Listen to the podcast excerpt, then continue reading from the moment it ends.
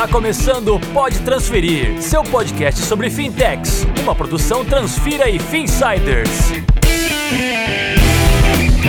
Olá pessoal, tá no ar mais um episódio do Pode Transferir, seu podcast para ficar por dentro do ecossistema de meios de pagamento. Se você nos ouve pela primeira vez, eu sou Fernando Nunes, cofundador e diretor comercial da Transfira. Somos uma plataforma completa para gestão e processamento de pagamentos. Automatizamos a rotina de pagamentos e cobranças dos nossos clientes, proporcionando agilidade, transparência e segurança nas transações. Também validamos informações bancárias, garantindo que o dinheiro vai chegar para a pessoa certa, na conta certa, de forma mais rápida possível. E é isso, pessoal. Hoje a gente vai para um tema que é extremamente pertinente e muito atual. A gente vai falar sobre APIs né, para o setor financeiro, falar bastante sobre isso, sobre segurança também. E no final a gente vai ficar né, com o Danilo Martins, da Finsiders, para a gente saber quais foram as últimas novidades aí no mercado. Bora?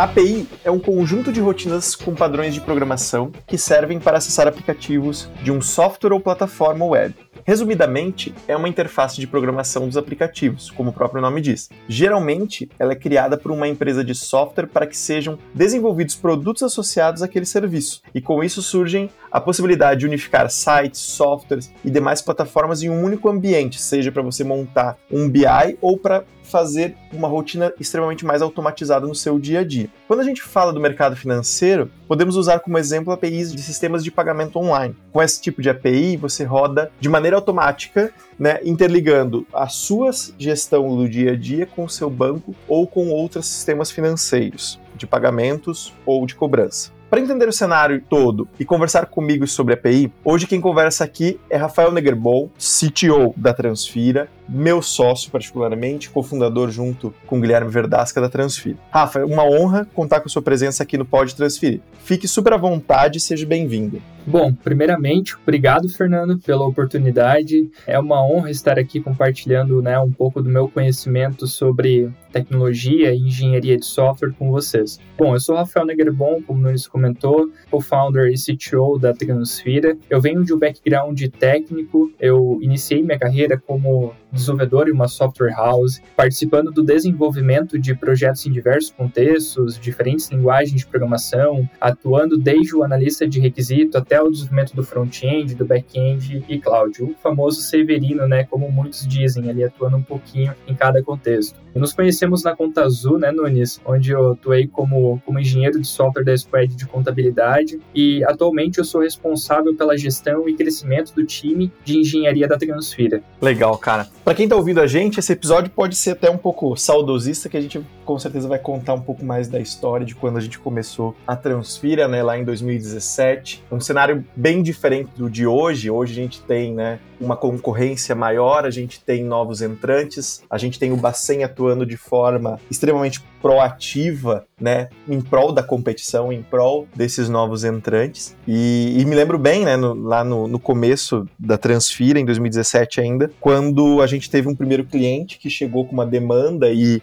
e para ele era nítida a necessidade da API, a gente até naquele momento já falava sobre API, mas não tinha feito nada ainda, né, daí a gente, beleza, combinou um prazo com o cliente e, e depois fez a entrega dessa API, então desde 2017 a gente já tem hoje vários clientes utilizando, a gente, a maior parte da nossa operação operação passa né, por integração de sistemas, então o nosso cliente está extremamente conectado com o seu dia a dia, o uso dos pagamentos, das cobranças, né, do Pix em si se torna bem transparente para ele. E aí, nessa linha, né, pensando um pouco desse nosso passado, dessa nossa evolução, Negra, eu queria ouvir de você, né, com esse teu olhar de tecnologia, para você, qual que é a importância das APIs para o mercado financeiro? Legal, cara, boa, boa pergunta. Eu, eu diria, né, que a importância das APIs, essa interface de comunicação ela é imprescindível, porque ainda mais hoje, né? Hoje, mais do que nunca, com os avanços que o Bacen, o Banco Central, ele, ele vem apresentando para o mercado, né? Tu comentou lá no início que a gente ainda não tinha tanta sinergia ali por não ser um participante homologado ainda no Banco Central, mas agora, né, com todo esse avanço que a gente teve no decorrer dos anos e agora estando como um participante indireto, no arranjo ali do SPI, do Sistema de Pagamento Instantâneo,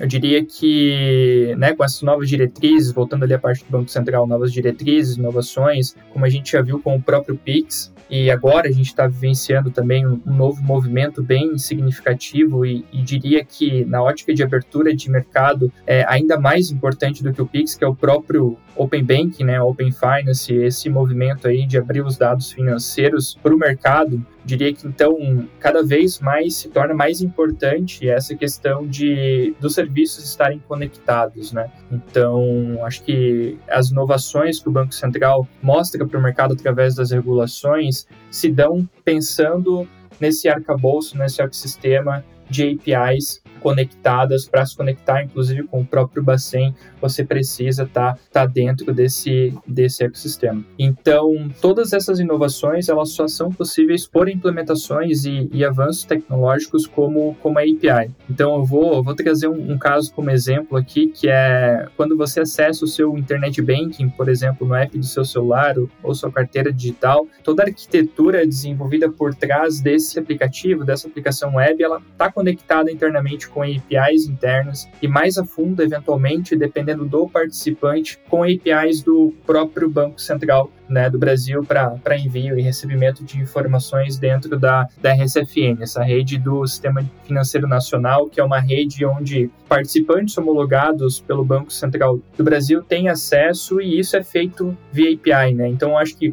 um ponto importante de ressaltar aqui da tua pergunta, Nunes, sobre a importância da API, eu acho que isso já vem desde o regulador, né? O próprio regulador, para você estar conectado com o Bacen, você já precisa estar preparado com APIs internas e para se conectar com APIs do próprio Banco Central para ter todo esse controle. Então, isso já vem já de, um, né, de, um, de uma evolução tecnológica há muito tempo atrás, né? Então, sem os avanços tecnológicos como a API, não, não seria possível a gente ter o mercado financeiro digital que a gente tem hoje. A gente nunca sairia da moeda física e até hoje, se a gente olhar, a física ela depende de sistemas que dependem desse ecossistema de APIs. Né? Então, para ajudar em toda a logística, acompanhamento, e, enfim, então de forma resumida, a API, essa interface de comunicação entre sistemas, possibilita todas essas inovações que a gente está vivenciando no mercado financeiro atual. E isso, né, daqui para frente, cada vez mais sistemas mais conectados, cada vez mais essa construção de sistemas onde depende de outros, né? Então, na minha opinião, a API se tornou uma das pontas mais importantes aí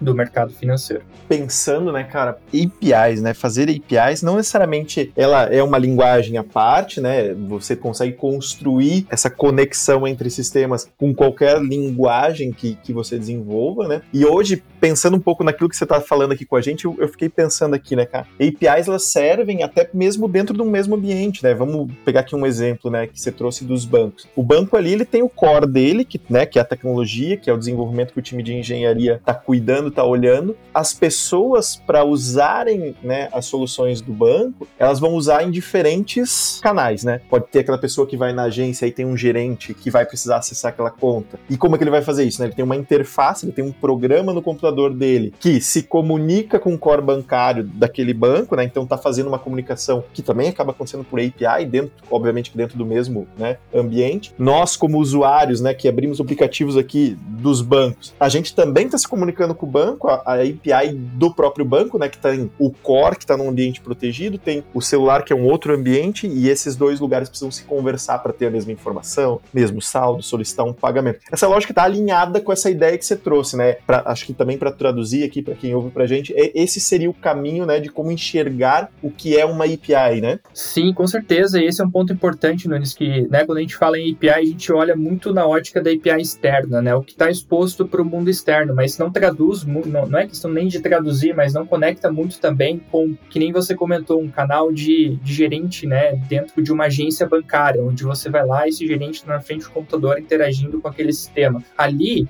toda a interação daquele sistema, né, em loco, em loco ali, que a gente pode, pode ser assim dizer, ela está feita, está sendo feita via API, né? Que foi o caso que eu trouxe ali do aplicativo que você está acessando ali, seja o seu banco digital, sua carteira, seja seu aplicativo agora, né? Com Open Finance se fala muito de um aplicativo de consolidação de informações. Você que tem contas digitais em bancos digitais, tem contas em bancos mais os bancos incumbentes, né? Os mais tradicionais, você pode consolidar isso. Toda essa comunicação interna é feita por API. Então a segurança, enfim, toda, toda essa complexidade, ela dá em volta, ela se dá em volta da criação de qualquer sistema, né? Então, mesmo que nem você comentou, esse é um ponto legal, cara, que lá no início da Transfira a gente não tinha uma API ainda madura para ser exposta para outros sistemas conectar. Não, a gente não tinha, mas a gente tinha uma API interna, né, que fazia toda essa comunicação. E todo o sistema que controlava a gestão de pagamento interna da Transfira era feito via API, né? Então, hoje em dia se fala muito nesse conceito de microserviço, né? Microserviço, arquitetura de software voltada a microserviços são APIs, são serviços se comunicando isso através de APIs, né? Lógico, daí a gente entra num,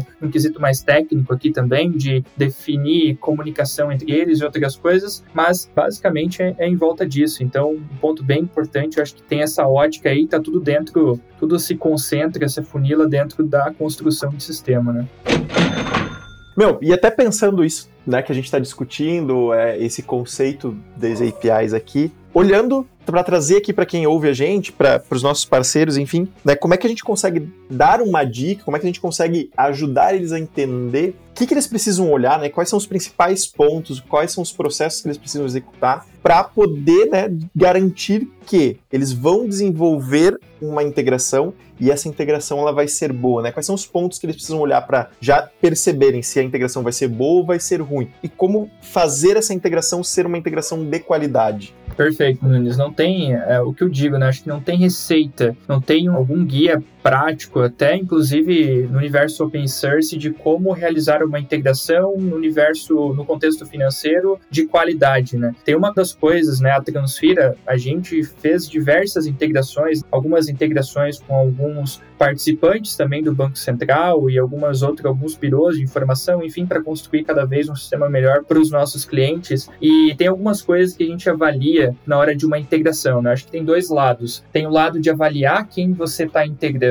né? E tem o lado também de avaliar qual vai ser a arquitetura que você vai desenvolver internamente para integrar com essa entidade terceira, né? Porque não é só também entender se esse terceiro que você está integrando tem todos os requisitos que você espera, tanto a nível de maturidade de documentação, de API, de segurança, mas internamente você tem uma brecha de arquitetura que não está ainda muito bem formada para se conectar com terceiros. Então essa preparação interna é muito importante. Então só só comentando para separar nesses dois contextos, a gente pode iniciar com, com a primeira parte ali, né, de avaliação de terceiro, né, o que a gente faz na Transfira. Eu vou comentar, né, do que a gente faz aqui internamente, que talvez sirva também para ajudar quem está integrando, quem vai integrar com terceiros. Então a primeira coisa que a gente faz é entender se esse terceiro, a gente faz uma POC, um assessment para entender se esse sistema que a gente vai integrar, ele atende ao requisito, né, atende ao escopo que a gente precisa. Então esse é o primeiro ponto, se realmente o que a gente precisa internamente é, a API disponibiliza, porque tem já aconteceu com a gente, inclusive, de sair naquela fobia, naquela ansiedade de, é, poxa, vamos integrar, integrei, mas aí no final tu vê assim, cara, faltava isso. E a gente não, né, não fez esse assessment para entender 100% se a API atendia o que a gente precisava. Então, o primeiro ponto é esse, ver essas questões do que tu precisa alinhado com o que tem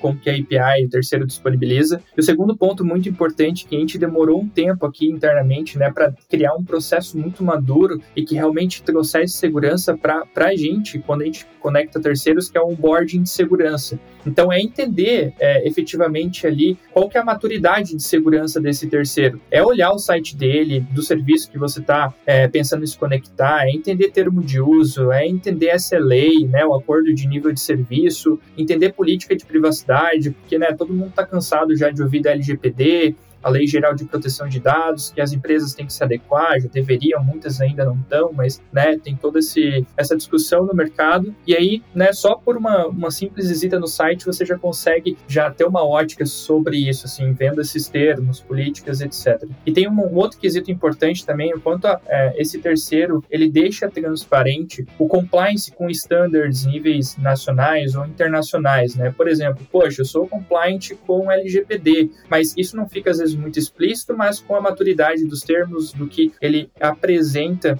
né, nesse, é, nessa landing page, vamos assim dizer, já dá para ter um, um feeling. E agora tem, tem outros quesitos, né, como, por exemplo, o CIS, que é muito importante, o Center for Internet Security, que é um, um standard também é, mundial, conhecido mundialmente, que dá já uma segurança, um embasamento é, bem importante ali para a questão de segurança. Tem o PCI, só que o PCI depende do escopo, né? Depende é, do terceiro que você está integrando, muitas vezes não vai ser preciso, tem questão de ISO. Então, esse ponto de compliance ele é, é bem importante nesse, né, nesse step aí de onboarding de segurança. Tem outros quesitos mais técnicos de cybersecurity também, como formas de autenticação, poxa, utilizam formato ALF, né, o token, o token de autenticação é um token que expira, é um token que, ou né, se não expira, é um ponto de atenção, então depende também da criticidade que, que você, né, que você exige dessa integração, e, e tem a questão de MTLS também, e outras questões bem técnicas de se avaliar, então eu diria que esse ponto de onboarding de segurança ele é bem importante,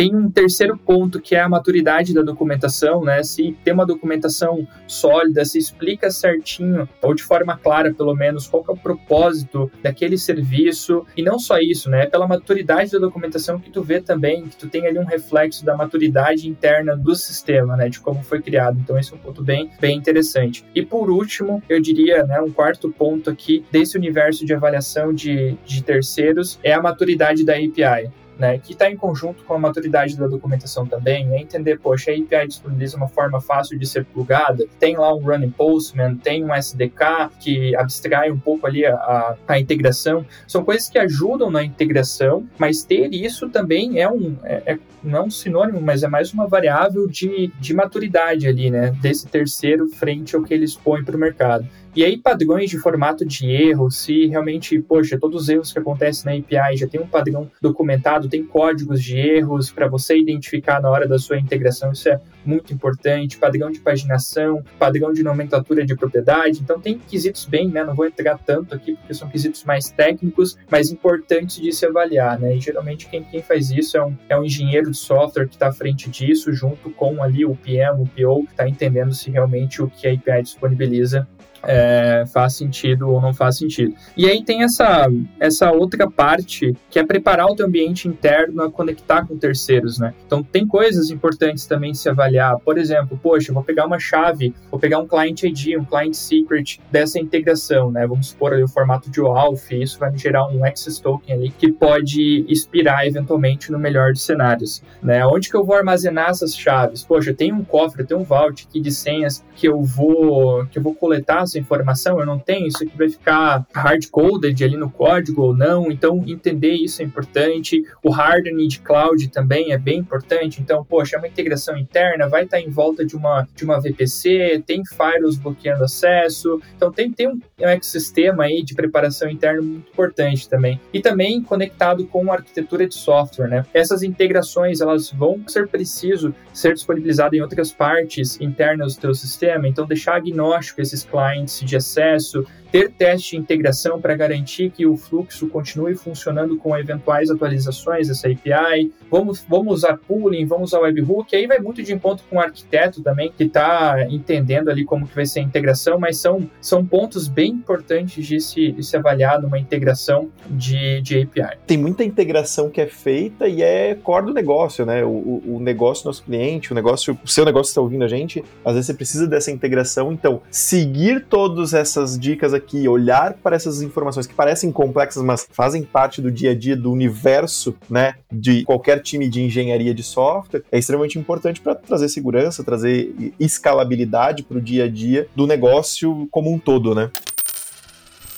Cara, e aí agora a gente tá vivendo um momento, né, no Brasil que a gente aí tá completando um ano com o Pix, a adoção foi extremamente em massa, né, do consumidor, é, das empresas que estão estão se adaptando, estão entendendo como é que funciona o jogo. A gente tem né, já discussões sobre como aumentar a segurança do Pix. E o Bacen, né, nosso regulador, tem provocado mais mudanças. A gente está falando muito do Open Banking, começou com o Open Banking, com esse conceito né, do banco aberto. Agora a gente já fala um degrau acima, né, no Open Finance, olhar para o sistema financeiro como um todo, né, de forma aberta, integrando seja né, a, securiz, a, securadora, né, a securitizadora, integrando o banco, a sua carteira digital. Como você enxerga né, todo esse contexto do Open Finance e esse contexto de tecnologia, das APIs e desse universo que a gente está vivendo agora? É, como eu comentei acho que anteriormente, né, a API ela, ela se torna uma ponta crucial ali, ainda mais quando a gente fala de Open Banking,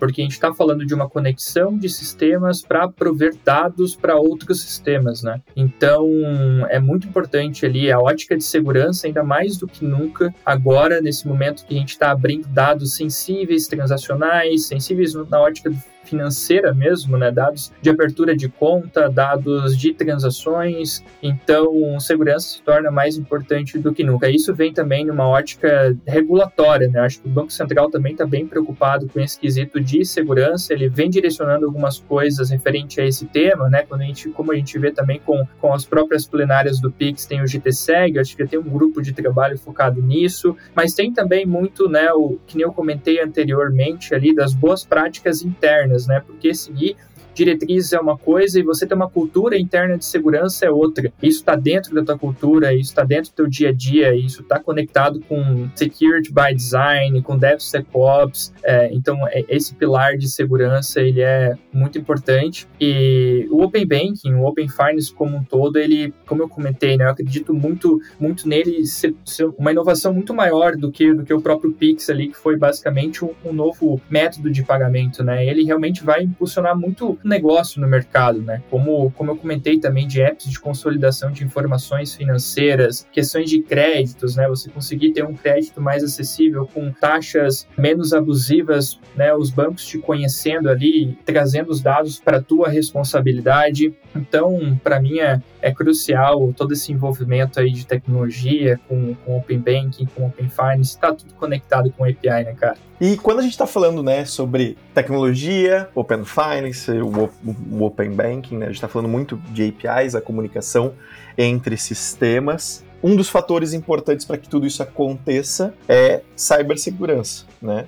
É, o cybersecurity, é, é, é olhar né, para o mercado financeiro e saber que a gente vai ter segurança no que a gente está fazendo, nas integrações, nos pagamentos, afinal a gente está tá mexendo com dinheiro real, né? Só as proteções básicas do dia a dia não são suficientes, né? A gente tem que avançar, tem que ter um olhar cada vez maior para essa coisa que envolve a cultura da empresa, né? A cultura não só do time de tecnologia, mas da empresa como um todo, né? Como é que você trata essa questão né, de, de dados, os dados dos teus clientes, os dados dos seus colaboradores. E aí, pensando um pouco nessa linha, né? Falando, puxando aqui um pouco mais esse viés da segurança, o que que para você, para o nosso time aqui na Transfira, você enxerga como fator determinante para tornar uma API mais segura? Legal, legal, Nunes. É, é isso, isso que tu reforçou, né, que eu comentei anteriormente ali, que para mim uma das coisas mais importantes, além do quesito técnico da cybersecurity, é a cultura interna da organização. Eu comentei sobre quesito de standards como CIS, que também olha para o parque tecnológico ISCO, olha para o parque de cloud, olha para outros quesitos, mas de nada adianta se a gente não tem uma conscientização interna na empresa que está tá conectado, está vivendo essa, esse pilar de segurança. De nada adianta a gente ter uma, um controle de cybersecurity absurdo, assim, ter os melhores profissionais aqui internamente, se as pessoas aqui não têm o menor,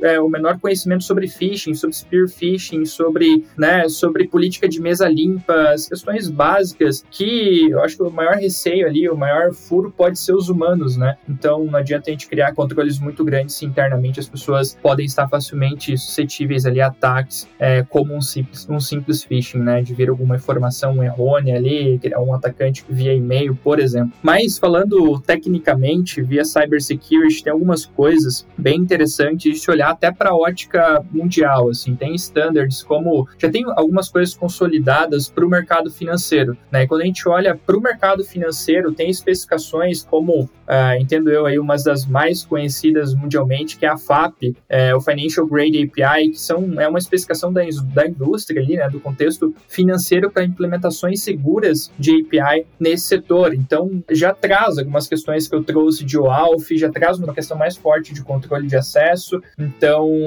esse é um ponto muito, muito crucial ali também de, de se avaliar na hora de estar tá expondo, né, criando uma API que vai ser exposta né, nesse ecossistema financeiro. E lógico que existem N coisas, né? Quando a gente olha para Transfira, tem, a gente se preocupa muito com né, segurança, você muito bem sabe, né, Nunes, segurança é um dos nossos pilares aqui, dos, dos nossos valores, e a gente tem, né, um time de cibersegurança, time de segurança da informação como um todo, né, comentei, não é só a segurança técnica, mas também da informação no geral, que olha para quesitos como ter um OAF, né, ter um Web Application Firewall na frente dos serviços, é, monitorando tráfego, restringindo é, eventualmente ele ataques reconhecidos na lista dos top 10 da WASP, por exemplo, a gente conseguindo também geograficamente limitar ali os acessos, a gente conseguindo ter uma whitelist IP, uma blacklist, então tem esse interceptador ali na frente que, que é muito importante também para esse quesito de segurança técnica. É, reforço que eu falei sobre MTLS anteriormente, também é, é de suma importância, né? Ter esse, essa, esse certificado sendo validado do lado do cliente, no lado do servidor,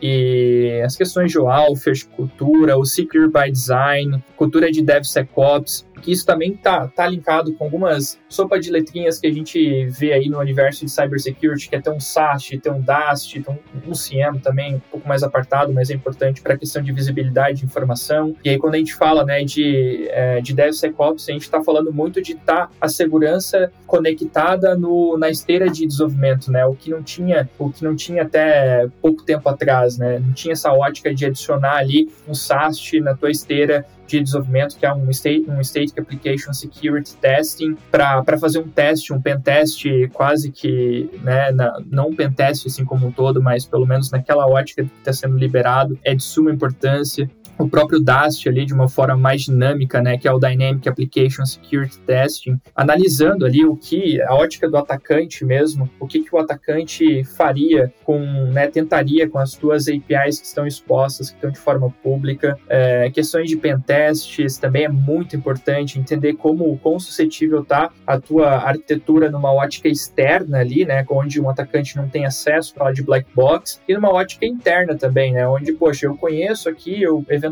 né, já estou dentro da empresa, eu tenho um acesso aqui mínimo, mas tenho dentro internamente dentro da, da minha VPC, e é como que eu escalo isso. Então, daí pentests white, gray, são bem importantes nesse sentido. E, uma das coisas que a gente bate muito de frente aqui dentro da Transfira é ter visibilidade sobre tudo em tudo, né? Então, todos os canais, quando a gente fala de WAF, quando a gente fala de cloud, quando a gente fala de aplicação, de sistemas internos, a gente tem ainda mais de microserviços serviço, né, as coisas mais segmentadas, a gente tem que ter uma correlação dessas informações para conseguir juntar isso e poder tomar, tomar uma decisão e poder também ter visibilidade se a gente foi atacado ou não e eventualmente caso, caso a gente seja entender o motivo para atuar depois para nunca mais ser, né? Então isso cai no CIEM ali, que é uma coisa que a gente investe bastante aqui também, que é o nosso centralizador de logs, que daí correlaciona todas essas informações, nos dá uma, nos dá uma, uma boa visibilidade sobre tudo. E aí o que eu comentei também do CIS, acho que controle controle de, de segurança ali na parte físico, né? Política de mesa limpa, antivírus, controle de acesso, as dependências têm que estar up to date, sempre, sempre atualizadas, as licenças e hardening do sistema operacional. Então, enfim, é um universo bem grande, mas de novo reforço que cybersecurity tem muita coisa para fazer, mas foca muito também, tanto quanto o investimento em cyber, investimento em cultura, né, em treinamento das pessoas que estão dentro, das pessoas que estão usando os sistemas. Cara, legal. Meu, é muita, muita coisa que a gente precisa olhar mas isso é o que torna o dia a dia do nosso negócio aqui na Transfira, da, da companhia como um todo, um ambiente né, que proporciona segurança, que, que olha para isso com, né, com cuidado, os dados do nosso cliente, dados dos nossos colaboradores. Parece ser algo, né, uma montanha gigantesca que, que precisa ser escalada, mas com um time, uma dedicação todos os dias, fazendo um pouquinho, né, todo mundo consegue chegar lá e a gente consegue com certeza chegar em um ambiente né, extremamente seguro. Então, cara, sim, queria super agradecer teu tempo, vir aqui falar com a gente, né, contar um pouco aqui para quem está nos ouvindo sobre a tua experiência, sobre como a gente vive isso no nosso dia a dia aqui, né, olhando para a segurança, olhando para o desenvolvimento de uma API que vai proporcionar uma automação real, vai ajudar a fazer o dia a dia de quem faz pagamentos mais descomplicado e cada vez mais seguro. Cara, deixo aqui o último espaço para você. Pode abrir, falar o que você quiser, pode deixar seus contatos também para que se caso alguém tiver alguma outra dúvida, quiser trocar alguma ideia com você também. Legal, cara, obrigado. Só reforçando ali o que tu comentou, né, antes de me despedir, que é, é bem isso que tu disse, cara, é step by step, assim, acho que segurança não tem, não existe aquele compliance 100%, não existe aquele compliance, poxa, eu tô, tô 100% com a LGPD, beleza, tu pode ter cumprido ali todos os teus quesitos, requisitos da lei, mas segurança é algo que tu tem que estar tá olhando e evoluindo diariamente, né, porque, enfim, acho que a criatividade dos atacantes, do ser humano, ele é muito, assim, cada dia está sendo descoberto novas vulnerabilidades, então tem que estar tá muito bem, muito bem conectado e evoluindo, eu acho que é o time que faz isso acontecer, são as pessoas, é, e é essa força, assim, essa cultura que mais importa de estar tá todo dia evoluindo e é, todo dia se preocupando em ter um sistema cada vez mais seguro. Então, cara, eu é que agradeço aí o espaço, pelo, é, pelo espaço, pela oportunidade de compartilhar um pouco do, do meu conhecimento aí sobre APIs e também falar um pouquinho sobre, sobre segurança. E para contato, né, acho que para me achar é, é, bem fácil, é só procurar pelo meu nome no LinkedIn, por Rafael Negerbon, ou, por que não, me manda um e-mail através do rafael.transfira.com, eu estou à disposição aí para ajudar no que for possível.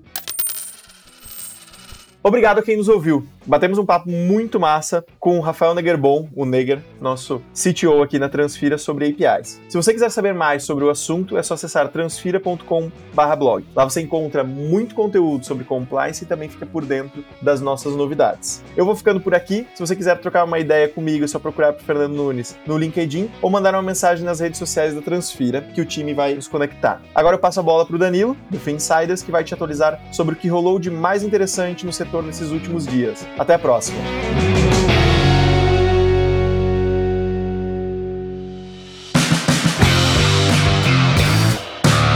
agronegócio, seguros, novos aportes. As últimas semanas foram bastante agitadas no mercado de fintechs. O agro está cada vez mais fintech, né? Você já deve ter ouvido que o agro é pop, o agro é tech e o agro também é fintech. O Banco Alfa, que faz parte do conglomerado financeiro Alfa, investiu na sua primeira startup. O Alfa fez um aporte para a Equitare, que é praticamente uma PicPay do agro, fornecendo um fundo de 600 milhões de reais para a startup até 2023, ou seja, nos próximos três anos, contando aí com 2021. O aporte de valor não revelado inaugura os investimentos feitos pelo conglomerado financeiro por meio do seu programa de inovação aberta, conhecido como Alpha Collab, lançado em novembro do ano passado, como o Finsiders antecipou. Um segundo deal do Alpha Collab já foi assinado e se tornará público em breve. Até o fim do ano, a expectativa é fazer um total de seis cheques. Hoje o Alpha Collab já reúne 18 startups. Nessa lista estão fintechs como Fiduc, Finpec, Marvin, SMU e a Insurtech 88i,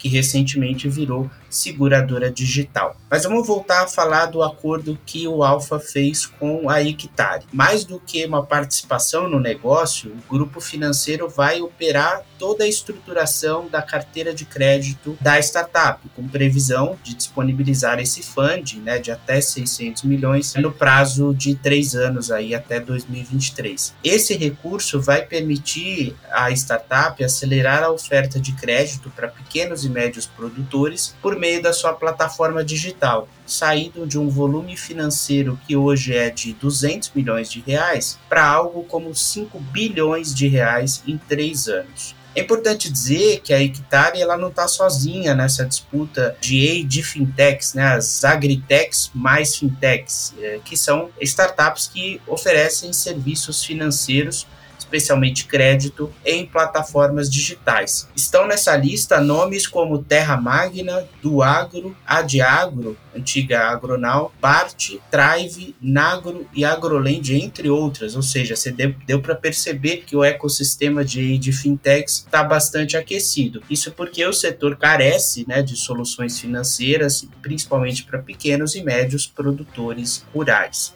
Importante lembrar algumas movimentações recentes aí de, de fintechs, que inclusive o Finsiders noticiou. No fim de agosto, a Nagro, que é especializada em crédito rural, levantou 35 milhões por meio de um FDIC, né, que é um fundo de investimento em direitos creditórios, modalidade bastante usada por startups para fazer crédito. A próxima tranche, segundo o fundador da Nagro contou ao Insiders, deve sair entre dezembro e janeiro. Nesse ano, a startup planeja liberar 100 milhões de reais em crédito para mais de 1.500 produtores. A meta é alcançar 35 mil produtores até o fim de 2023. Eu falei que agronegócio está bastante aquecido, né? Mas outro setor que está despontando como uma das grandes meninas dos olhos, né, das fintechs, é o setor é, de seguros. Na verdade, para as startups como um todo, seguros vem crescendo bastante. Isso é, foi colocado num report lançado é, recentemente pelo Atlântico, que é um fundo de venture capital, que mostra que seguros são a próxima revolução em serviços financeiros. E eu vou explicar por quê, na verdade.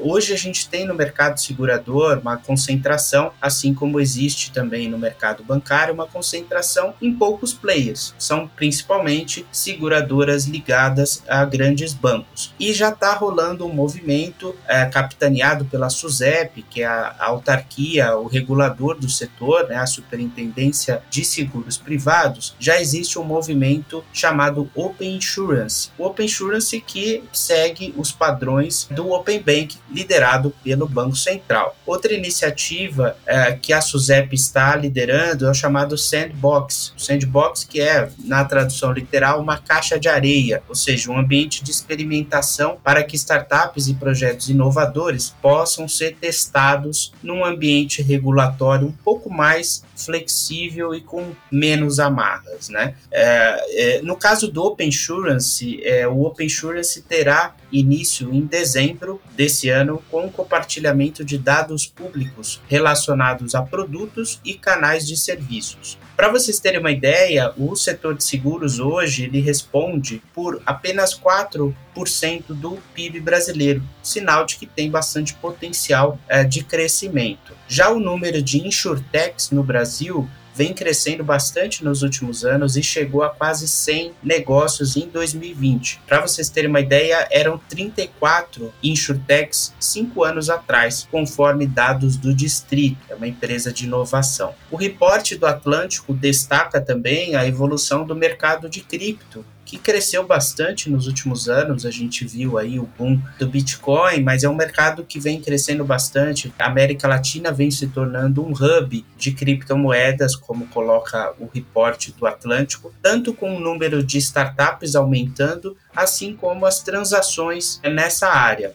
Outro dado muito relevante do reporte do Atlântico é a multiplicação dos unicórnios na América Latina. Entre 2020 e 2021, a gente teve mega rodadas, né, como as rodadas do Nubank, da Ualá, que é uma fintech argentina, The Local, fintech uruguaia, Neon, a fintech mexicana Clip, a Betterfly, que é uma insurtech chilena, entre outros casos aí de startups que se tornaram unicórnios na América Latina. Outro dado considerável na América Latina é o avanço dos neobanks, uma análise feita pelo Atlântico mostra que o market share relativo dos neobanks, isso tendo como referência os usuários mensais de Android, usuários que abriram o app naquele mês, a análise feita pelo Atlântico mostra que em junho o Nubank atingiu 28% de participação relativa, seguido por Banco do Brasil com 20%, Bradesco 17%, Itaú 16%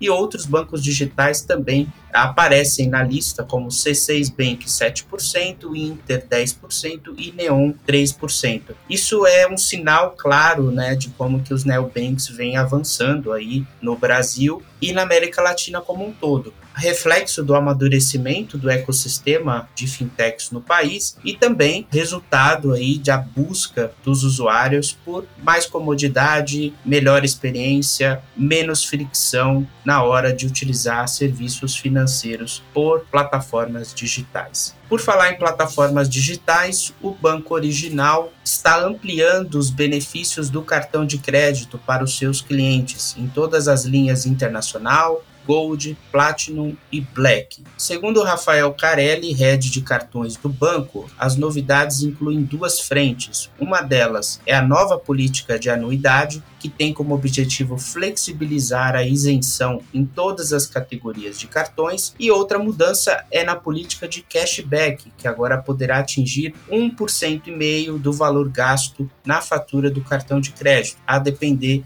da modalidade internacional, Gold, Platinum ou Black. As alterações já estão em vigor, contou Rafael Carelli em sua primeira entrevista após assumir o cargo em junho deste ano. O banco original, como o leitor do Finsiders já leu no começo do ano, o banco original tem se posicionado como um banco digital que cobra tarifas, remando contra a maré dos neobanks que apostam em conta digital gratuita. Hoje, com pouco mais de 5 milhões e 300 mil clientes, incluindo aí pessoas físicas e pessoas jurídicas, o original vem crescendo em diferentes verticais. No original, a aposta é na diversificação dos negócios, incluindo aí uma vertical de Bank as a Service que tem crescido e hoje já tem mais de 60 contratos.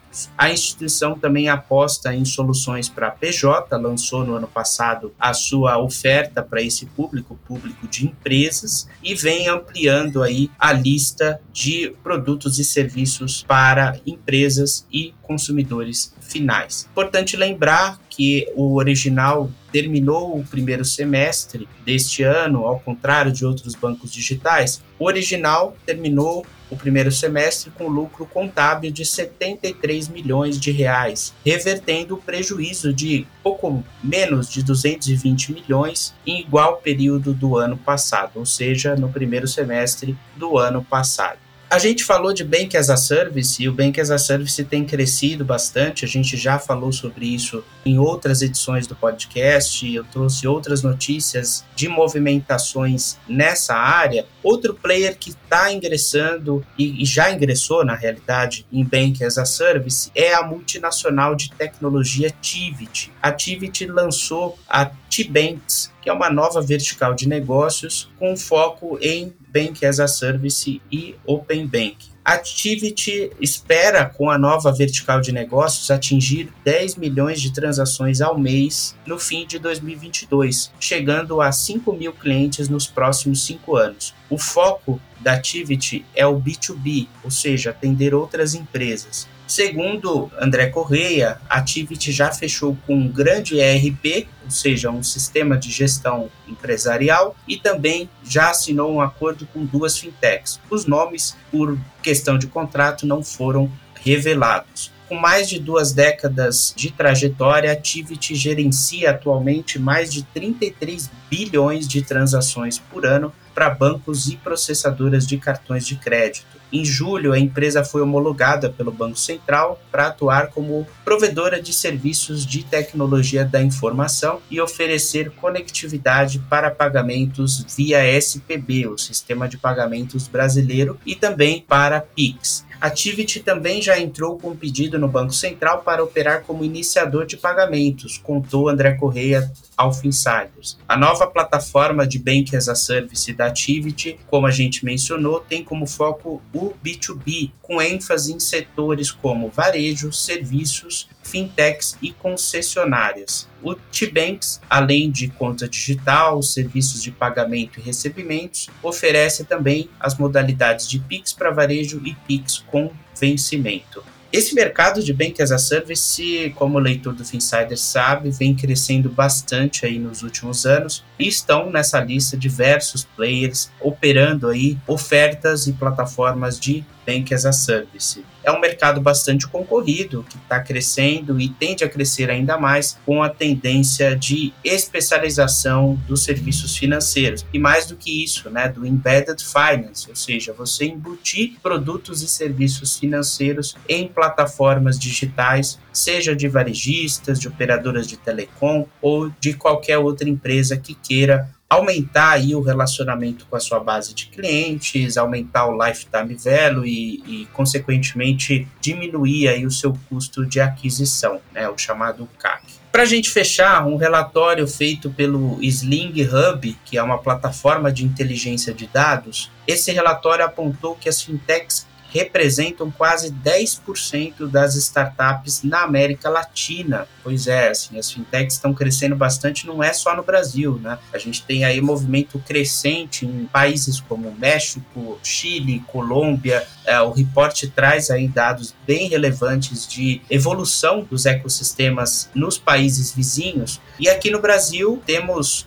quase 1.400 fintechs, isso representa mais de 60% do total de fintechs na América Latina, ou seja, disparado, o Brasil é o maior ecossistema de fintechs Latam. Fica atrás do Brasil o México, que vem crescendo bastante, já são 316 startups no México, na verdade 316 fintechs no México e até 30 de junho as fintechs levantaram, as fintechs mexicanas até 30 de junho levantaram mais de um bilhão de dólares. Já não entra nessa conta, né? A gente está falando de primeiro semestre e ainda não entra nessa conta outros movimentos recentes. A Confio captou a sua série E, por exemplo, nesse ano e acabou de levantar mais um recurso para sua série E e acabou de se tornar um novo unicórnio na América Latina. Confio é uma fintech de serviços para pequenas e médias empresas, que é outro nicho que tem avançado bastante. Aqui no Brasil, diversos players vêm é, ampliando a sua oferta para as pequenas e médias empresas. Ainda falando sobre o levantamento do Sling Hub, uh, é muito interessante observar que das 34 empresas que são consideradas unicórnios na América Latina, sete delas são fintechs fundadas no Brasil. Estão nessa lista PagSeguro, Nubank, Stone e Banks, C6 Bank, embora algumas pessoas digam que não é unicórnio, Creditas e Mercado Bitcoin. Nessa lista agora entra, como mencionei, a Confio, que é uma fintech mexicana que acabou de virar unicórnio.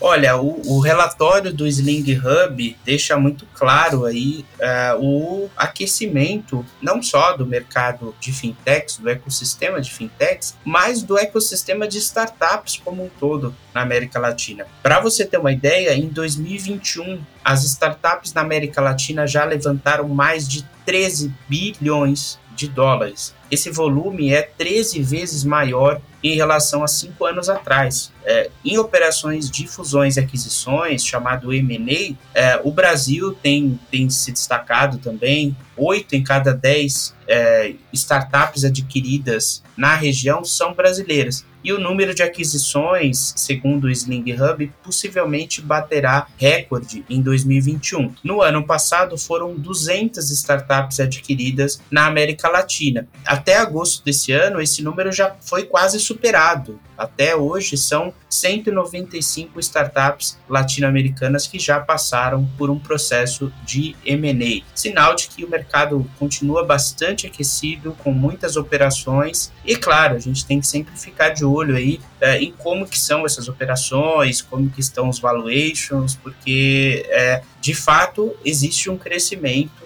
no número de operações, no número de deals, mas é, também existe aí um apetite maior dos investidores, a liquidez está alta, os fundos estão bastante ativos é, e é importante ver aí como que ficam os valuations é, no mercado de fintechs. Por hoje é só, obrigado, até a próxima.